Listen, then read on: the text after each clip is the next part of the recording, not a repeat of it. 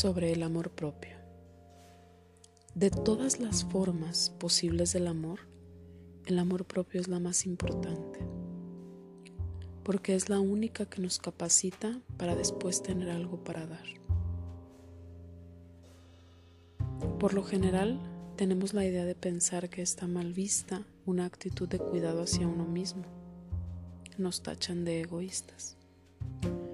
Freud decía que una cierta gota egoísmo es necesaria para transitar la vida.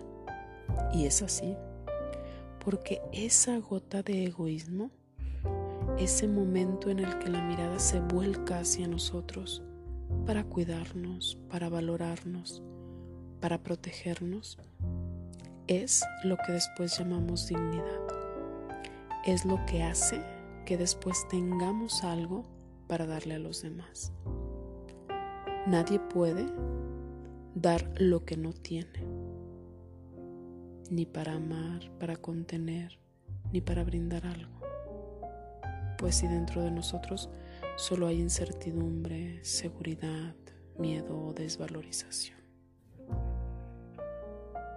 ¿Qué tiene una persona que se valora a sí misma?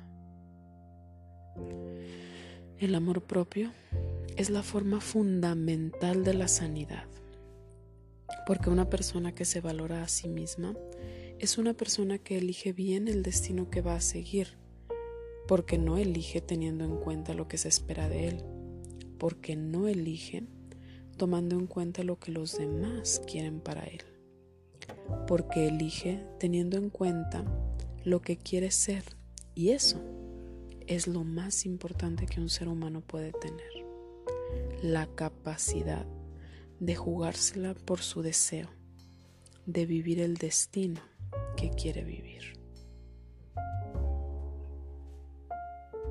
La importancia del amor propio en una relación. Es que en una relación de pareja el que tiene amor propio no depende del otro. El que tiene amor propio respeta el amor propio de su pareja.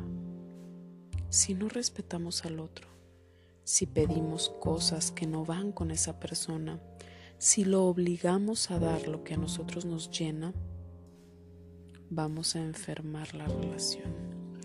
Vamos a transformar a esa persona en alguien que no tiene algo para dar.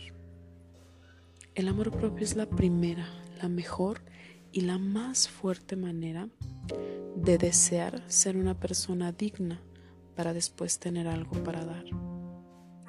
Solo quien tiene dignidad y amor propio puede abrir la sensación de un hogar, de un cobijo para recibir a otra persona que a través de su amor propio puede darme el cobijo que yo necesito para transitar la vida. No renunciemos al amor propio por el amor al otro. Deben ser espacios que convivan. Amarnos para poder amar.